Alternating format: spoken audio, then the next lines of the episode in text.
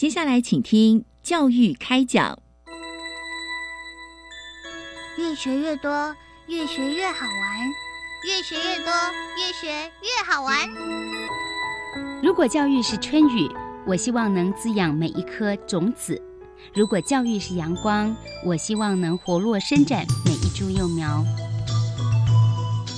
聆听学子心声，分享教学心得，关怀环境变迁。扩大教育资源的平台，欢迎收听李大华主持的《教育开讲》，教育从倾听开始，一定华来。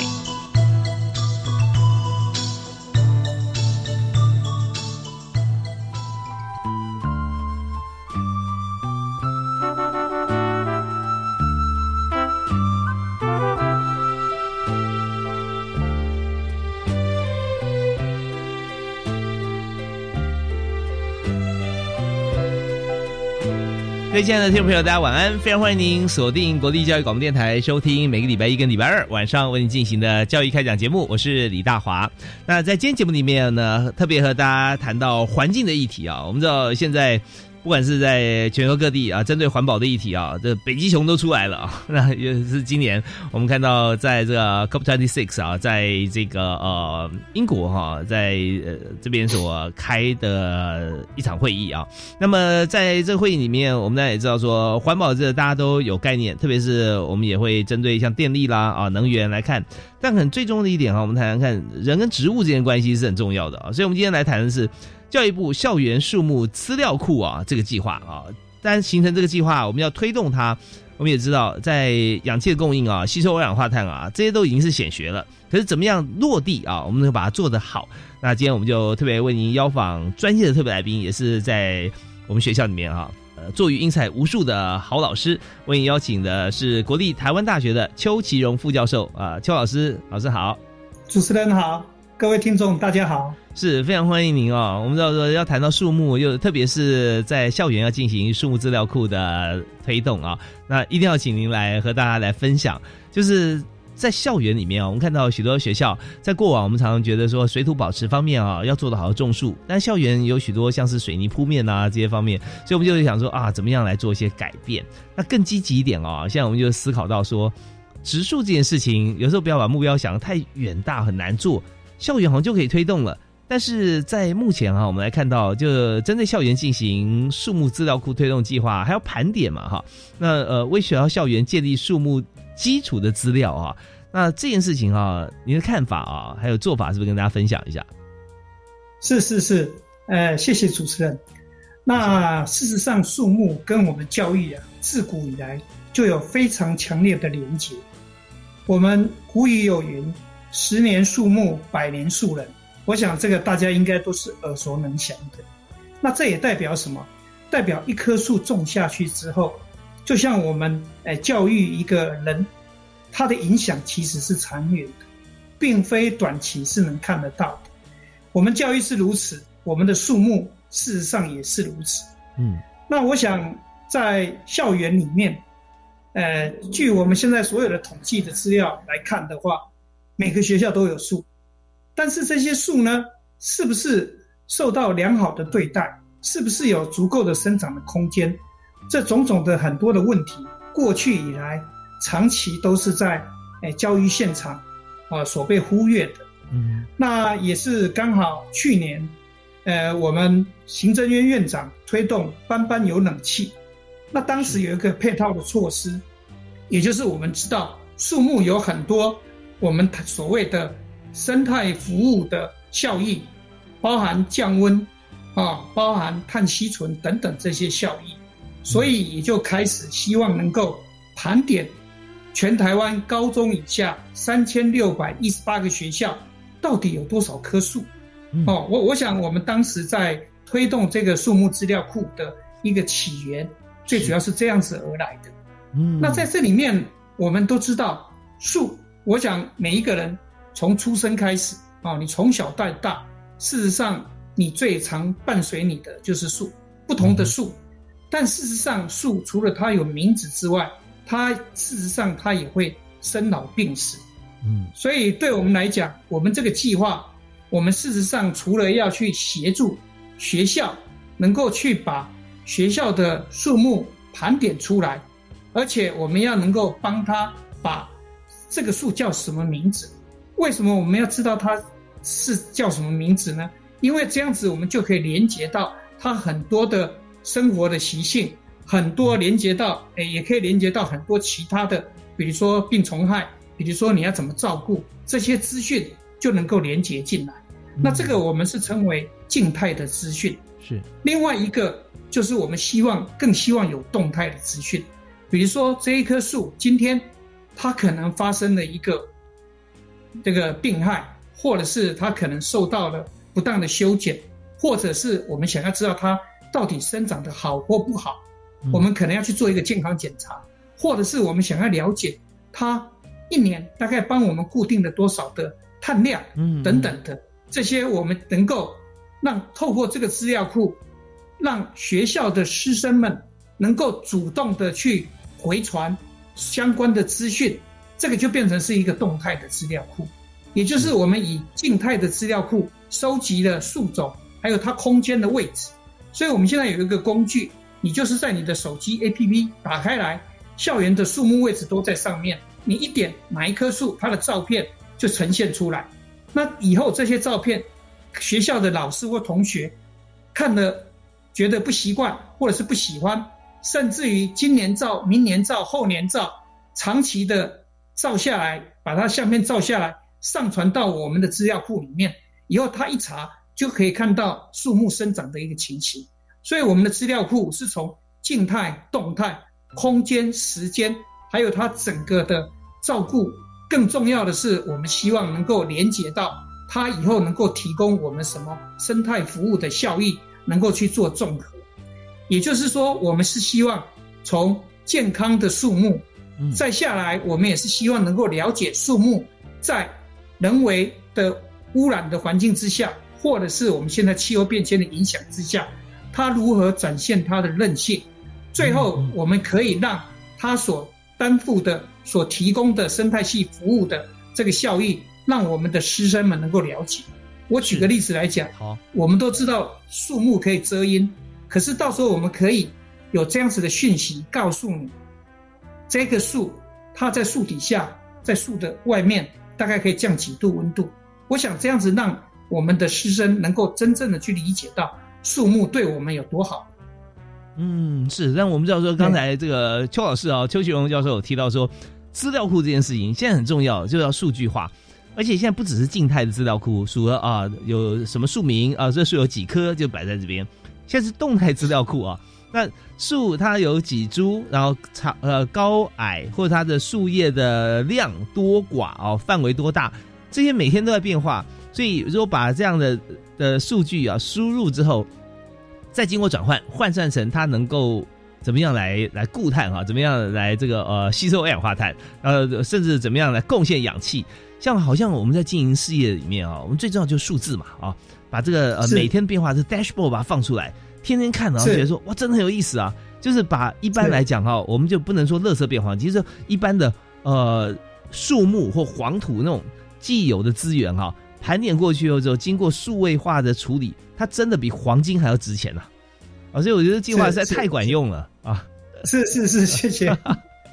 对，所以我们想说，那呃，怎么样？像一般的朋友，呃、像我，我刚听到就很好奇，说啊，有这样子的一个 app 啊，我们是可以下载吗？哦，我们在哪边是可以看到，甚至我们就可以来参与，知道说我我周边的学校它的这个树木有多少种、多少株啊，它能够为我们来固碳减碳多少量，是不是一般人都可以下载呢？呃，是，呃，目前呢。我们校园树木的资料库哈，我们是放在校园树木资讯平台。嗯，那这是否学校的？也就是说，学校的师生们，他们，哎，我们预计在十二月底整个对外开放，哦，对学校的师生们开放。是主持人谈的那一个是我们现在我自己的啊，也是同样的概念。我们现在也在筹备，就是否一般的社会，否一般的职工，如果你对你附近。的这个树有兴趣，也可以做同样的事情。那目前我们那个平台已经有全台北市的呃一些资讯已经上去了。我们目前正在做测试，未来我们其实应该是说概念一样，但是因为我们这个是教育部的计划，专门 for 师生，所以是校园树木的一个资讯平台。未来 for 社会，包含公园、行道树等等的，我们另外会有一个平台。因为我们现在其实我们每天大家都看得到树，可是我们对树的了解真的是非常缺乏。对，我们只知道树叶是扫不完的。那我们很希望的知道是说，哎，树也是有情感的，树也是有脾气的哈。所以这个主持人谈的，我们是希望以后可以让社会大众多参与这样子的事情。对，我们常常讲说“民胞物语”啊，通常那个呃物哈，我记得那个注释是这样讲说，所有人民是我同胞，万物是我的同类。但讲到说“民胞物语”物，通常指的是动物啊，很少人把这个概念延伸到植物去。我们现在发觉真的哈，人家说一个都不能少，现在树木是一棵都不能少啊，树叶扫不完。我我相信啊，那个教授跟我一样，树木扫不完，我们是开心的。哪天的树叶你扫得完的时候，哇，你的紧张都来不及啊。是是是是，可是现在我就常常碰到哦，碰到一些树，就像刚刚前段啊，这个呃，刚才教授有提到的说，哦，树木啊，我们知道说它也有生老病死，我们往往会觉得说，哦，有神木啊，一棵树木的生命周期似乎好像比人类的生命还要长，但是真的不是这样哦，有很多树木哦，就看着它欣欣向荣，看没有多少，它有病虫害的问题，有环境问题，它产生的枯枝，有爬藤的问题。它是好好的一棵树，两三下它枯黄了，哇，那多么可惜！那如果说我们有这样的系统，知道以后马上去抢救，或者及时在周边呢再补种一些啊相关的树种，完了之后才能真正的为我们环境啊，不要说更好，起码维持不变就已经是功德了啊，对不对？所以是是是，我相信那个我们今天特别来宾，呃，国立台湾大学的邱启荣邱老师啊，邱教授，跟我们有同样的心情，而且比我们更多做法。所以我们休息一下啊，稍后回来我们请老师我们谈谈看，在校园树木的资料库，我们现在努力来建制啊。那么呃，未来哈，校园呢，或者说在你刚提到的，我们在一般的行道树，每个人都可以来贡献我们的心力哈。我们在实际上在操作的时候，我们怎么样运用这些资讯哈，能够做得更好，或者来规划来许给台湾的这样子的空气啊，或者说我们的环境一个什么样的未来啊？我们休息下回来谈。好好，待会见。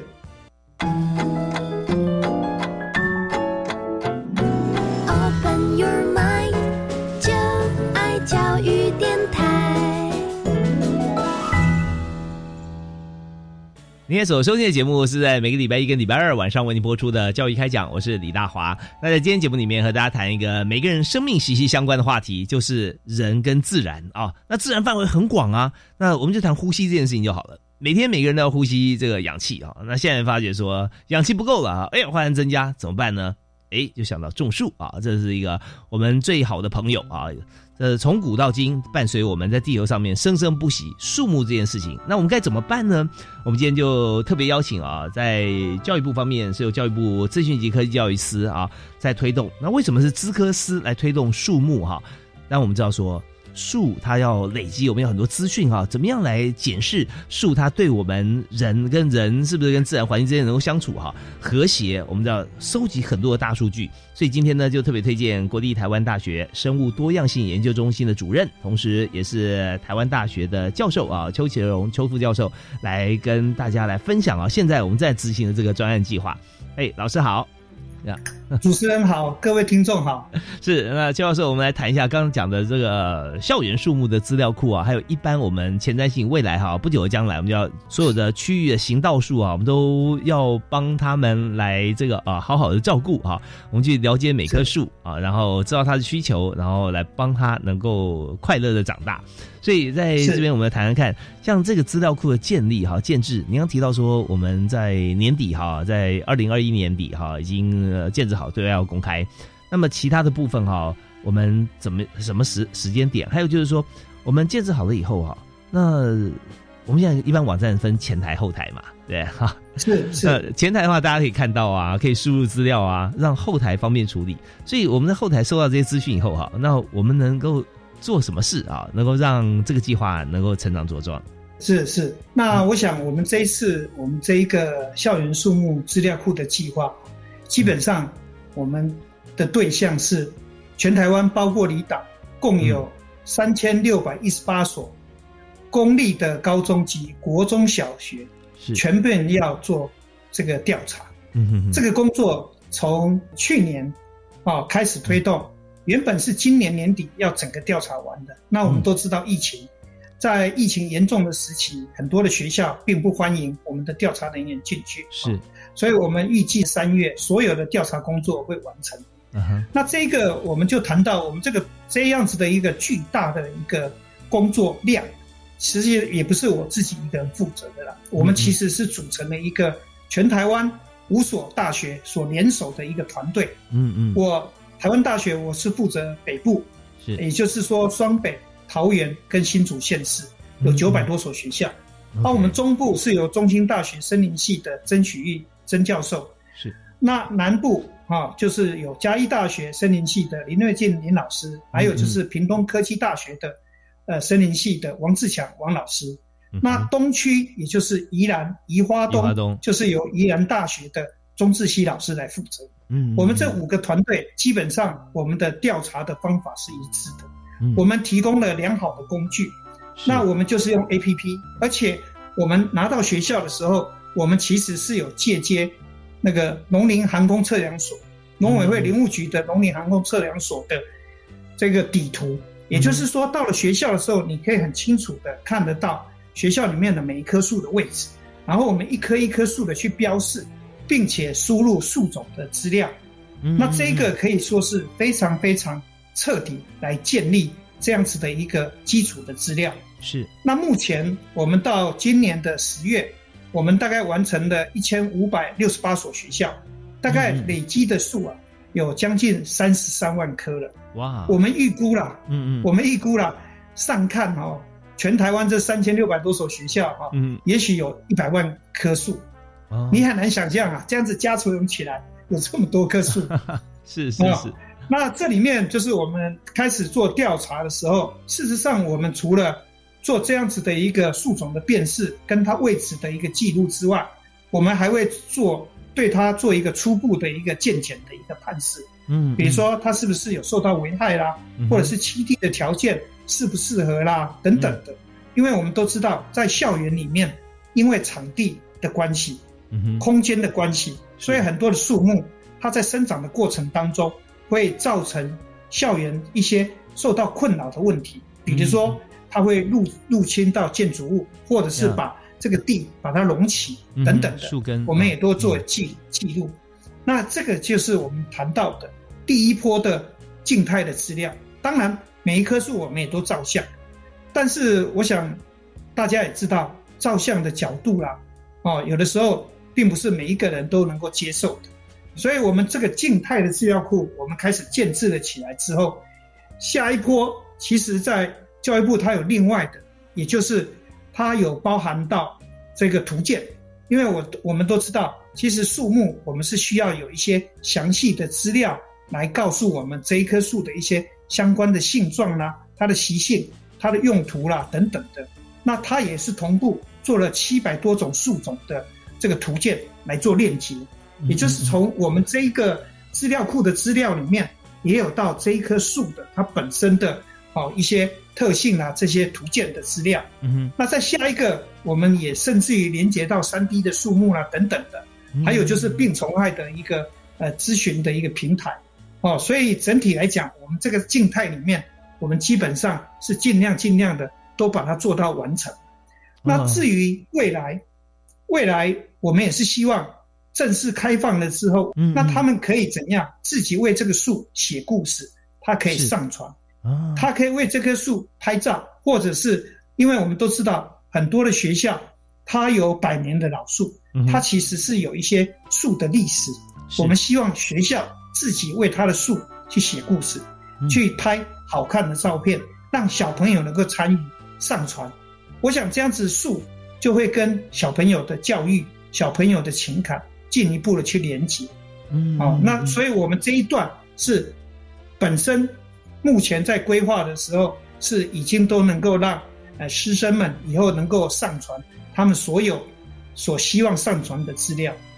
是真的，有时候我们常常谈的教育啊，特别呃喜欢比喻啊，十年树木，百年树人啊，就发觉说这棵树啊有百年了，那我有张照片呢，是阿公小时候念这个小学的时候啊，跟他在一起啊。你看我现在又跟他合照，像那种感觉情感的交流吧哦。所以在静态方面，我发觉说光是静态就好动态哦，有好多的资讯在上面啊，又又有文章啊，新的旧的照片啊合在一起。那这只是佛树的一些基本资料，还有我们对它延伸的一些情感的元素在里面。但如果真正讲到动态方面，哇，那更加的这个让人感觉到兴奋哈。就是说，你可以把树每天的呼吸量哈，跟人来做个比拟哈，然后说它能够一棵树能够照顾多少人一天的氧气，像这种资料，我们是不是也都会在上面可以类似的呈现呢？是，目前我们现在因为最近我刚完成一个工作哈，嗯，我们都知道大安森林公园是啊，对，那常常有很多的广告，或者是说它减碳的绩效，都会去类比到大安森林公园。一年固定的碳量有多少，对吧？嗯嗯嗯。可是，可是事实上，没有人真正做过这样子的调查了。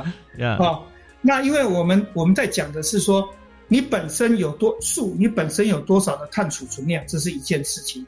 但是它每一年增加的量，我们叫碳吸存量，这又是另外一件事情。嗯哼哼。比如说，我们都知道，我们年轻的时候，我们的生长量是比较高的。哦，你在抽长。或或者是长胖，对，那你的固定的量本金多的时候，你的利息不多，其实它的碳吸存的贡献是不多的，哦，它只是把以前长久以来固定量是比较多，可是我们现在更在意的是它每一年固定的量有多少。那我大概我大概花了三年的时间，我们去对大安森林公园，我们做了前后两次的调查，嗯哼，也就是一个是一百零八年，一个是今年，嗯，那我就推算出来。大安森林公园一棵树平均哦，它大概有六千出头的树哦，一棵树平均是三十八公斤的二氧化碳当量，这是我们算得出来的。那那是多多久时间？就是说一年一年哈，OK，对，一年，嗯嗯，那相当于哈，也就是用二零一九年的电力排放系数零点五零九，相当于七十五点五六度电。哦，OK，也就是说，这一棵树一年它贡献了相当于七十五度点五六度电的一个吸存量，碳吸存量。嗯嗯嗯嗯。那这个我们已经建立好这个模式了，以后我们现在是希望能够培训老师们带着学生去量，它其实只要一年量一次，或者是两年、三年量一次就可以了。我们也是希望结合课程，然后呢，他量了之后，他只要量。胸径跟树高哦，那胸径就是我们讲离地一点三公尺的直径。那我们现在也开始会诶去找人辅导老师们来做这样子的调查，辅导老师们做，教学生带着学生做，这样子你只要把这些资料上传，他就能够怎样？他就能够估算出来。哦，那同样的，我们也建立了一个预测模式，即使你现在第一次量，它也可以帮你预测。你到明年大概固定多少的量？那你到明年再量的时候，你还可以看这个预测模式准不准。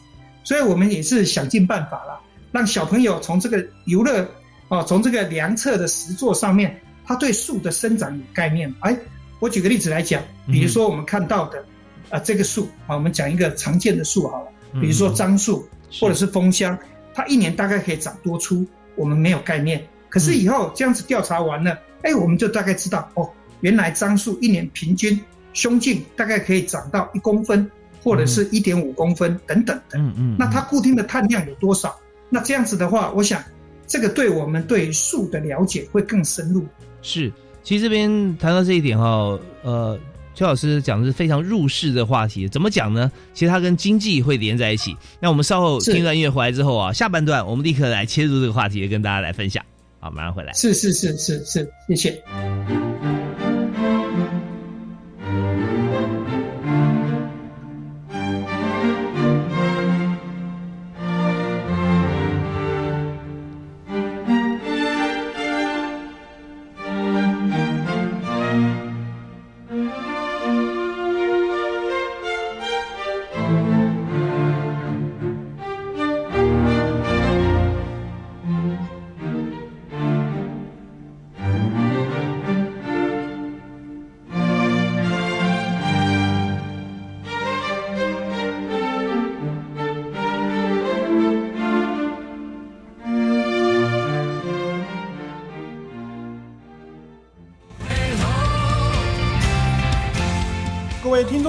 大家好，我是超级公民购的主持人苏格格苏明祥。想要了解生活法律知识、重大公共议题、人权公民新知、民主基础系列以及全国公民行动方案竞赛，请记得每周六下午三点零五分收听最优质的公民法治教育节目《超级公民购》哦。本部经管学产店面可公证，招租中，紧邻捷运永春站五号出口，交通方便，适合店面、商业办公以及工作室使用。有兴趣者请不要错过哦。你在做什么广告？这个不动产出租收益全数挹注扶持弱势学子，这是好事耶。嗯，相关招租资讯，请参阅教育部全球资讯网便民服务学产基金资源区标租公告讯息。以上广告是由教育部提供。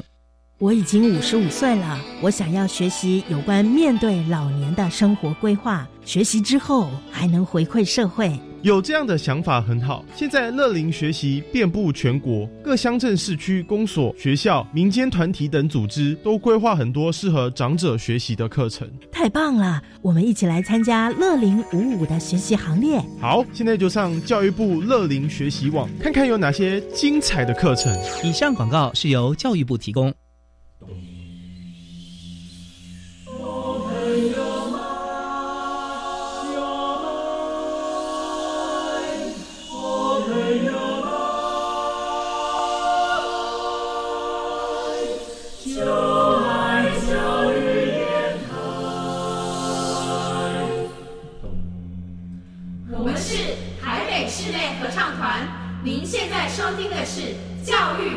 电台。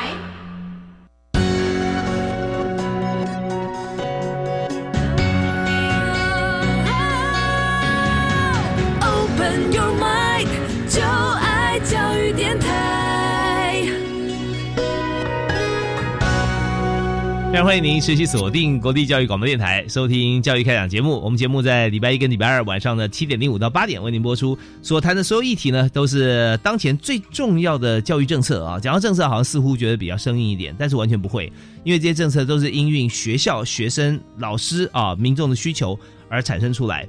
那定的名称，也许大家觉得比较比较专业化，因为要简短嘛。但真正做的事情是非常接地气的。比方说，我们今天谈这个话题。就是在谈如何让我们在台湾哈，让我们的绿能能够呃，让大家觉得说呃，就在我身边。意思就是说，我们怎么样把学校的树木，进而推广到所有身边行道树啦，甚至以后到遍及我们的这个绿地的公园啊，让台湾真的变成绿色美丽之岛。那在这边，我们就要来谈到说，教育部的现在最新的一个方案哈，那在树方面，但也进行啊，行之有年是呃校园树木资料库啊，我们这个计划哈，就是由五位大学教授哈一起来进行盘点。那我们今天也请到这个计划的主持教授，在国立台湾大学邱其荣邱副教授哈，来和大家分享。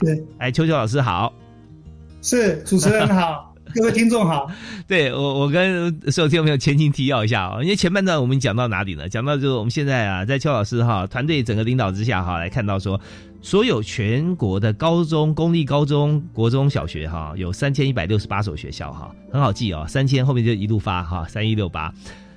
统计累积起来哈，超过百万棵树啊！我们所有资料库，我们预计哈，我们也统计到将近哈，这样看起来有三十三万棵啊。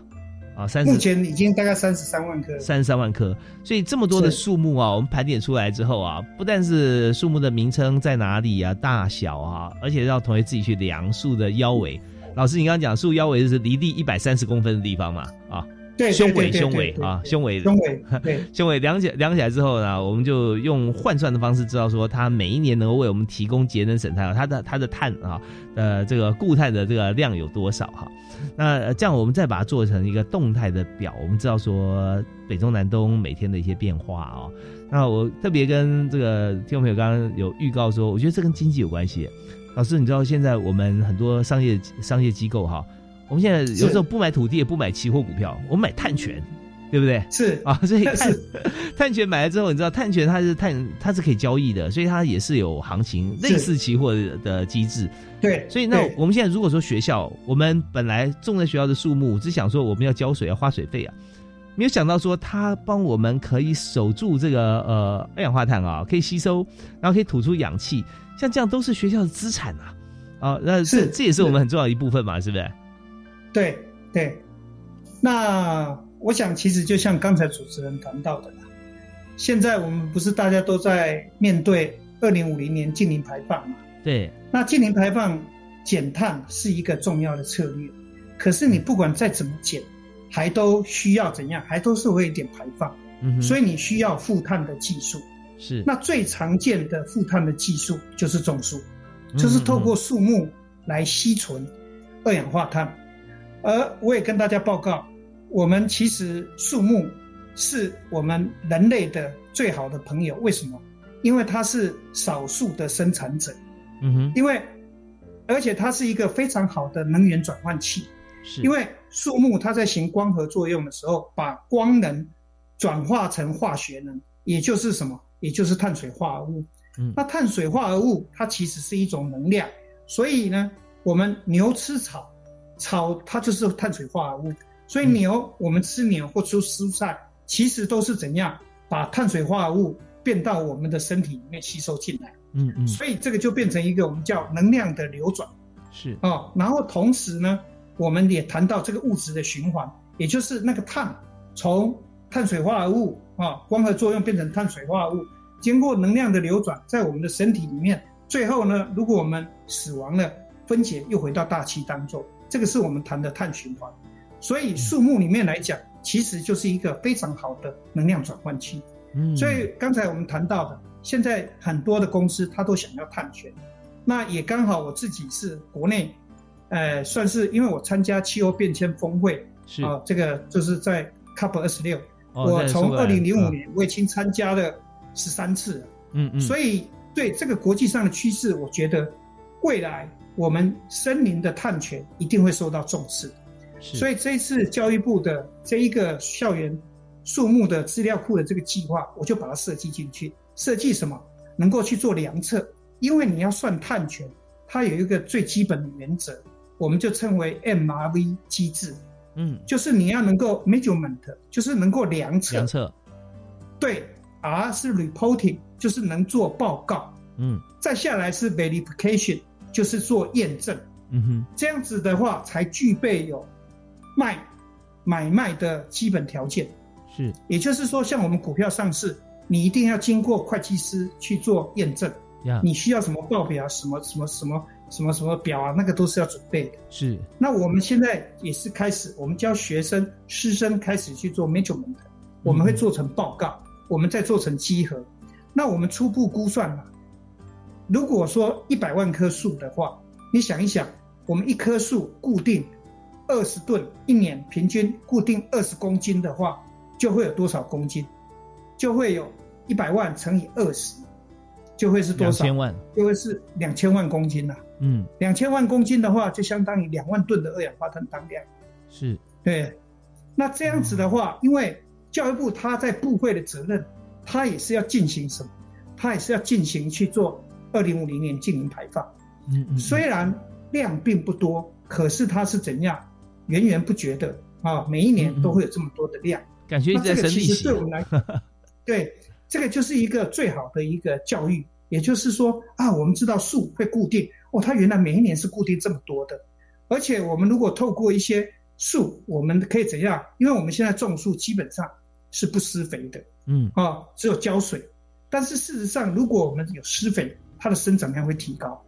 啊，那下一个就是说，哎，有些树我们不是倒了吗？死了吗？是啊，那这些树其实它的树干都还是有固定二氧化碳在里面。哦真的那这个就是我们其实，在森林，我们把树砍倒了，其实固定在树干的二氧化碳，你不要让它释放出来。嗯所以我们就是做成家具，做成很多的木制品，嗯我们会把它保存在里面。是。事实上，这也是在维持在固碳的一块的一个功能。嗯嗯嗯。OK 所以这样子的话，我们也希望以后课桌椅是不是能够用这个木制品，也就是用我们的国产材去做成课桌椅。啊、那这样子的话，也就是让我们校园的家具或者是整个环境，就是充满了木制品的环境。也就是在教室里面盖一个人造的森林，这个森林就是木制品。是其实日本我们都知道，日本他们在室内做了很多很多的室内的装潢或者是建材都是用木制品。嗯嗯，像这一次的东京奥运，他们的奥运村其实大概都是用木材所构造出来的。OK，那它是低碳的，而且是负碳的。为什么？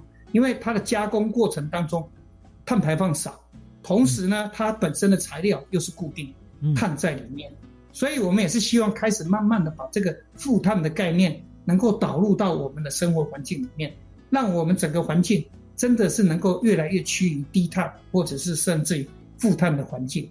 是，那现在大家在这个能源方面啊，在思考说，然后替代能源啦，啊，太阳能啦是、风力发电啦，啊，这些不管是离岸还是近岸，那想要碰到同样的一个问题啊，但一直在突破当中，就是怎么样来储能。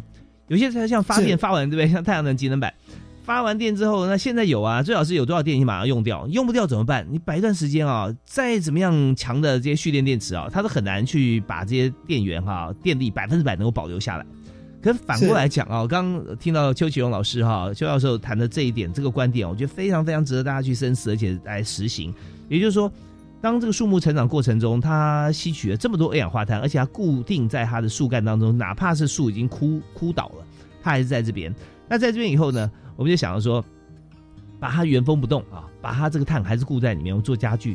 那我请教老师，就是说，我们是不是不一定要把它这个树木做成好像原先它什么形状就做什么样子？因为课桌椅嘛，我们是不是可以把它就是就算把它磨碎了，变成集合板，像这种情形哈，它是不是也是一样可以固碳？是是是，基本上只要是木质的材料，嗯你从大的变成小的、碎碎的屑都可以啊。哦那这些其实它还都是有碳在它的本体里面。嗯嗯嗯，那这里面其实我们要讲到另外一个议题啦。是其实我们每年进口非常多的木质材料，比如说你去 IKEA、去家具行嗯买的家具、木质家具，其实都是进口的。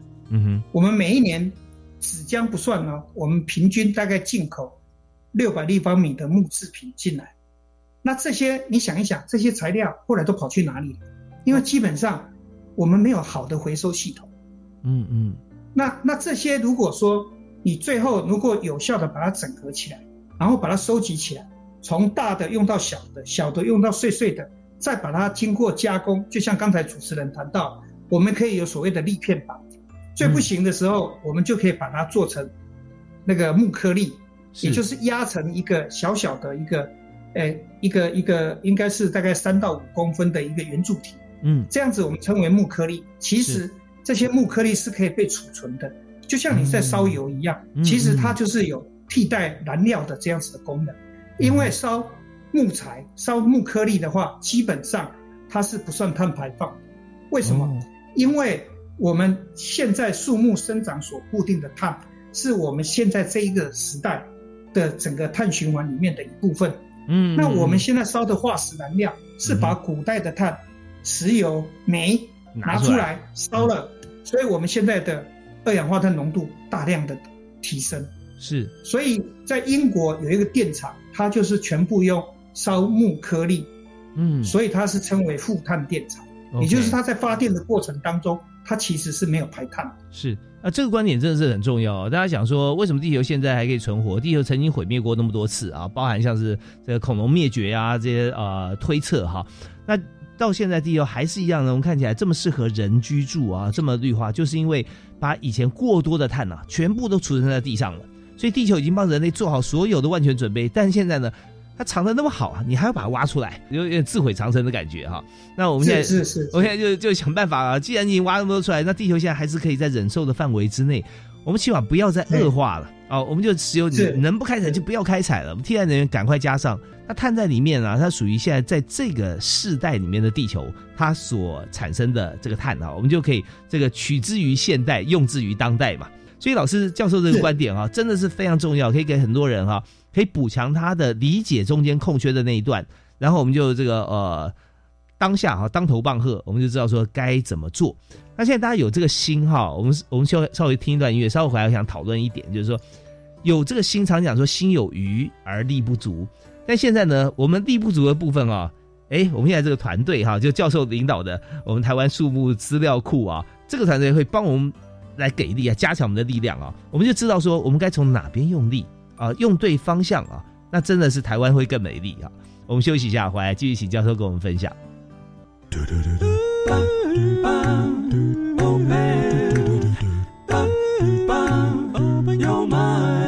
Open your mind，就爱教育电台。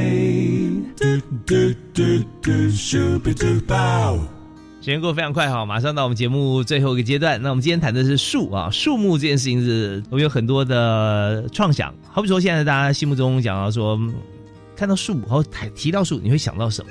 每个人想法不太一样。我想，哎，在台湾哦，溪头啊，包含我们今天特别来宾哈，国立台湾大学的邱启荣邱副教授哈，他就主管北台湾，从这个新竹以北啊，桃园、台北、新北啊。呃，基隆啊，盘点学校数目都在他的这个区块里啊。另外还有其他四位教授啊，在盘点其他北中南东。像我有很多的像树屋啊，有这个呃，我小学的时候爬过这个学校的莲雾树啊，在坐在上面吃莲雾啊，那种感觉。还有就是台大实验林啊，在西头啊，在山林溪啊，整片。我们今天谈这个主题真的是太棒了，就是说从校园开始到全台湾。盘点完树木之后，我们来看哈，我们可以怎么样让我们的碳排放啊，能够取得一个最好的平衡点，而且把树木就算它已经枯毁，但是我还是可以截取它的树干的部分啊，作为我们的燃料啊，或者是我们的家具。如果燃烧树木的话，不算啊，它产生二氧化碳不算我们的碳排放，因为这是这只是之前它帮我们吸收的碳嘛，后来再还给现在的大气哈，那应该就不算啊。但是重要的一点是你不要浪费了啊！这些树木我们可以再利用的话，我们要多利用。所以老师，我们在这个阶段想谈一下啊，就是我们现在这个资料库建制啊，那怎么样来跟现代的生活、跟未来的愿景啊做一个结合？是是，我想我们在生活上啊，常常，呃，至少我个人嘛，嗯，因为我自己所学的关系啊，常常遇到几个很实际的问题啊。嗯也就是说，有人想种树的时候。他们都会问我说：“哎，老师啊，嗯，我们种什么树？哦，那那我想哈，学校也是很痛苦的，要种什么树？嗯，那对我们来讲哈，我们我我常常讲，我们就是八字真言呐，嗯，哦，也就是说四地四木啊，本土树种，哦，是，嗯，那那那他有的就进一步问老师啊，我种这个树哈，二十年之后会多大？哎呀，天哪！我们怎么知道你这个树种这个地方二十年会多大呢？我们只能说估个大概吧。嗯嗯啊，那我想以后我们全台湾如果有这一个校园树木资料库的话，你想一想，什么树相同的树，在全台湾我大概可以知道它生长的快慢，是它的速度，所以我们是不是能够进一步的去精准的掌握到树木生长的特性？是。对，而且用这个基础，我们可以做另外一个更好的事情。我们我们都知道，在统计上面来讲，大家都需要至少你要跟平均值差不多。如果你高过平均值太多，或低于平均值太多的话，表示有一点问题。嗯哼哼。那如果说你长得太慢了，嗯啊，高于人家的平均值的话，呃，低于人家的平均值代表什么？代表你这一个生长的是有状况的。不是你树本身有状况，就是你的栖地，就是你那个植穴种树的位置是不对的。嗯嗯嗯，这个是可以提供我们更多的有效的资讯。嗯啊，那我想从这个角度来讲，因为这个就是大数据嘛。当我们有大数据的时候，我们可以对个体的表现，我们可以去掌握。是。而且另外，我们也是希望能够推。现在我们不是都说气候变迁吗？有的时候常常就讲，哎，什么花又开了，什么花又开了。尤其现在很多的学校都有种山樱花，嗯哼，是。那我们也是希望做物候的观察，也就是这个生物跟气候的连接的关系。开花的时间点，开花了，我们也记录起来，对吧？嗯哼哼。那你这个学校如果记录久了，你就可以知道啊，它提早开了，提晚开了。对。再加上有很多的学校都有种山樱花，我就可以横向的去做比较。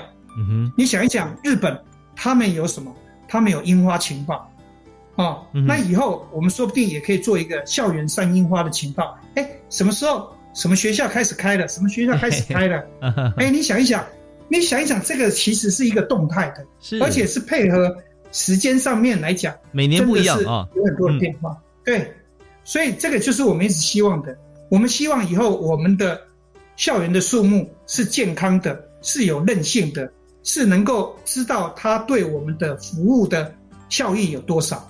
这样子，我们才能够真正的去了解树木的生老病死，而且它的韧性，我们都一直在只要强化韧性。你只有了解它啊，比如说它该开花的时候没有开花哦，或者是呢，它该结果的时候没有结果，那就是表示怎样气候的变化。这个其实都是一个很好的观察、学习的一个教育的素材。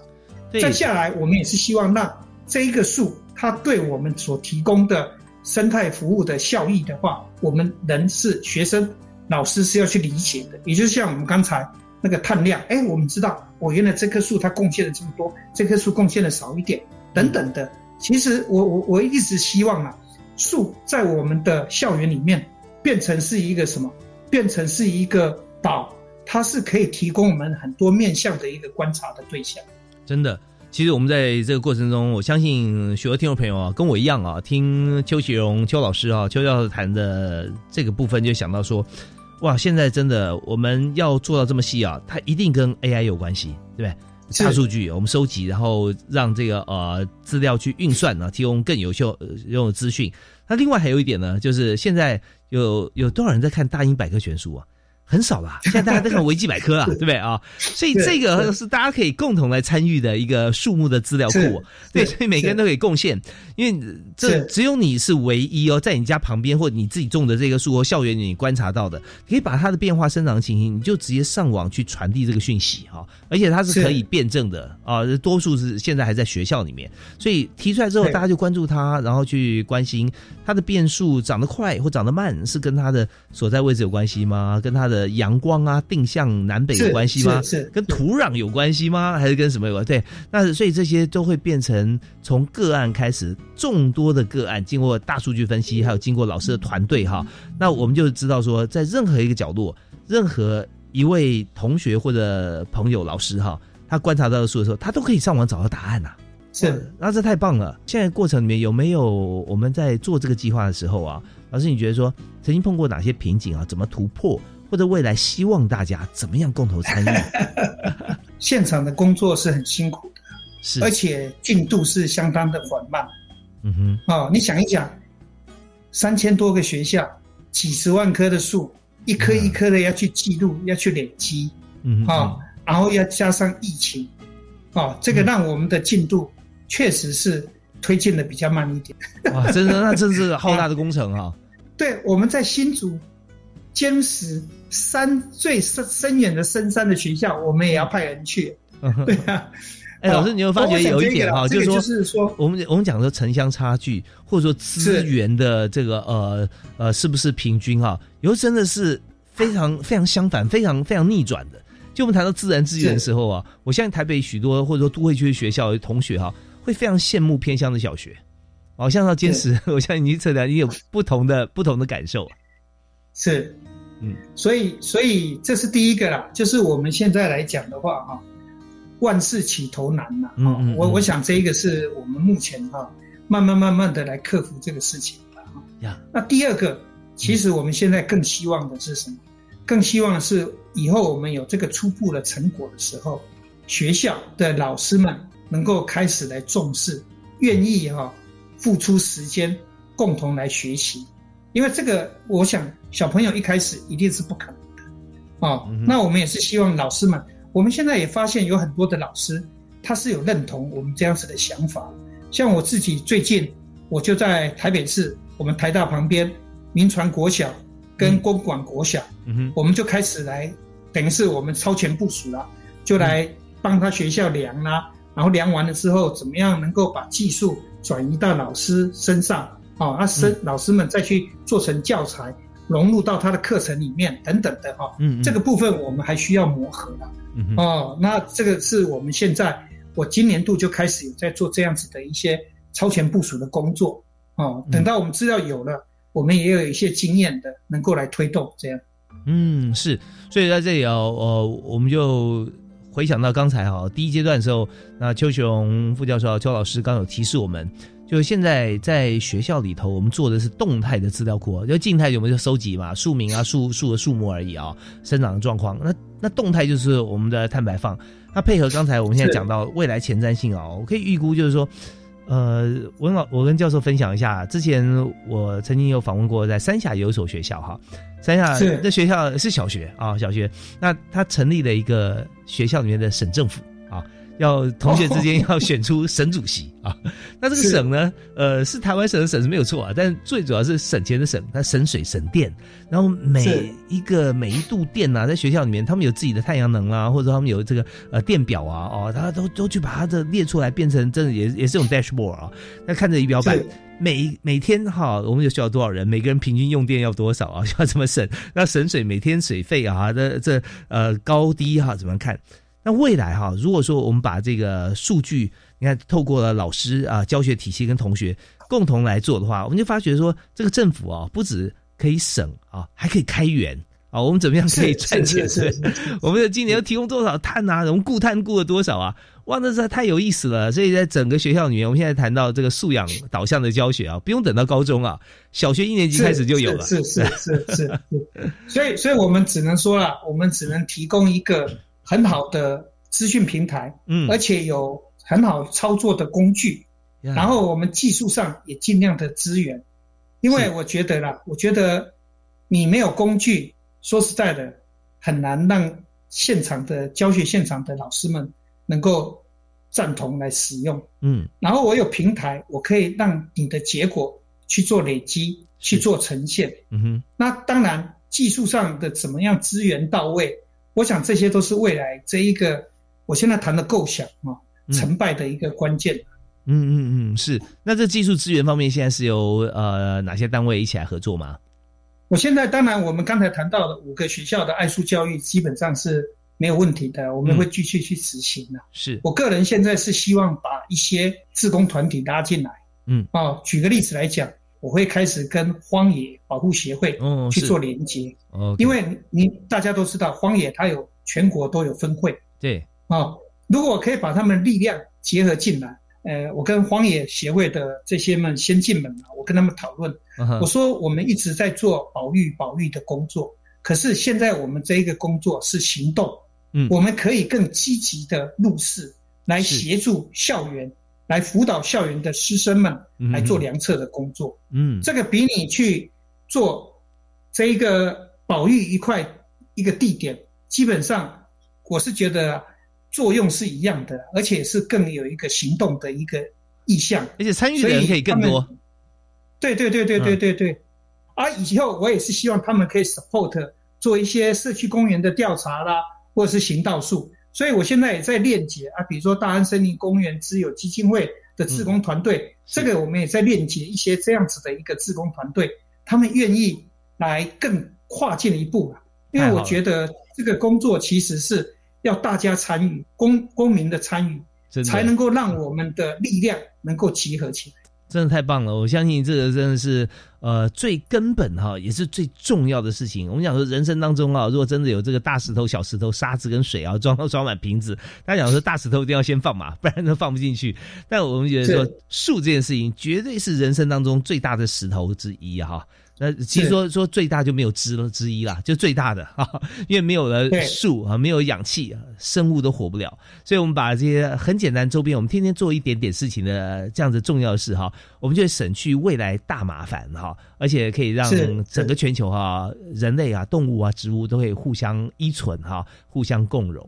那当然，这边哈，我就我相信绝对有很多团体要抢着来跟邱启荣教授来合作哈，太有意义了。而且你们是核心啊，你是那个那个引擎啊，你 drive 起来的时候，你你有大家没有的哈，这些那呃呃集合所有热情。那我相信很多私立学校可能也争相跟你敲碗了哈，哎，我们也要参加。